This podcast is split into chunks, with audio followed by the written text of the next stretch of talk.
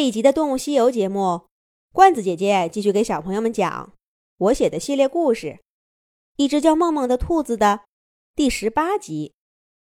爸爸，你养的那些小兔子，是不是后来都跑了，只剩下梦梦？就是最开始你捉到的那只野兔。丁丁趁魏明有空，扯住他问道。这些早年间养的兔子，真是让丁丁着迷了。带他去哪儿玩都不去，整天就钻进兔子窝的旧址，挖土找树叶，还弄了两个大罐子，把那些破树叶宝贝似的放起来，非说上面是兔子写的字。二年级的小学生了，倒像个三四岁的孩子。你呀，还真别不信丁丁的话。那些树叶仔细看看，好像还真有些什么东西写在上面呢。太爷爷摇着蒲扇，对魏明说道。魏明扑哧一声笑了，从墙角拿过扫帚，一边打扫院子一边说道：“爷爷。”您不会也跟孩子一起着了魔吧？兔子会写字，就算他会，真写了一堆日记。难道那些树叶过了二三十年还能看？你瞧瞧，我扫的这些树叶，才几天呢，都快碎了。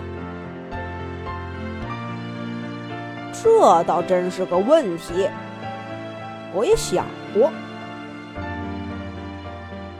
太爷爷摇着头，认真的思索道：“也许，你的那些兔子真有什么魔力吧？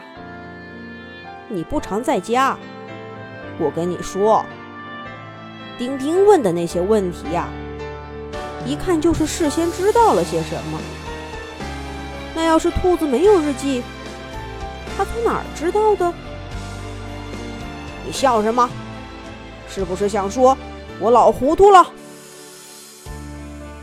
太爷爷忽然提高音量，冲魏明瞪起了眼睛，皱起了眉头。魏明太熟悉这个表情了。小的时候，爸爸妈妈不在家，他跟哥哥一闯祸，爷爷就像这样瞪起眼睛，皱起眉头，看上去很凶的样子，却每一回都帮他们收拾了烂摊子。还严守着秘密，不让爸爸妈妈知道。现在看见同样的表情出现在爷爷更加苍老的脸上，魏明的心里涌起一阵暖意。他忍住笑，哄着眼前的老小孩：“没有，没有，我爷爷怎么会糊涂呢？我爷爷是最聪明的老头儿。”哼。你不用哄我。太爷爷依旧装出生气的模样，可是嘴角却忍不住微微上扬。多大年纪的人，也挡不住一句夸奖的魅力。我知道，你还是不相信。不过，兔子们都跑了的事儿，我绝对没有跟丁丁说过。你要是不信兔子日记，那就是你告诉他的呗。你还记得吗？你们哥俩还为这事儿打过一架呢。是有这么回事儿。两个小男孩欢笑着跑到魏明眼前的破土坑里，他们用脚量着土坑的大小，热切地讨论着。又急急忙忙地搬来大大小小的石块、砖头，整整齐齐地垒在土坑的底儿上，再垫上一层土，用栅栏搭起一个漂亮的小棚子。棚子上还有新鲜的青草和鲜花。一大群小兔子不知道什么时候住了进来。个头最大的是一只青灰色。蓝眼睛的兔子，十分的漂亮。两个小男孩在兔子窝里堆满了各种各样的青草、胡萝卜，笑呵呵的看着他们吃。时不时你推我一下，我抓你一把。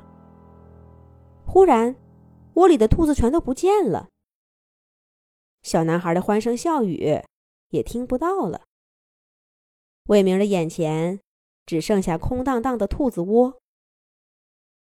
第一次放月假，从城里的中学回来，魏明眼前出现的就是这样一幅情形。魏明的手里满满的一捧青草，啪的一下洒在地上。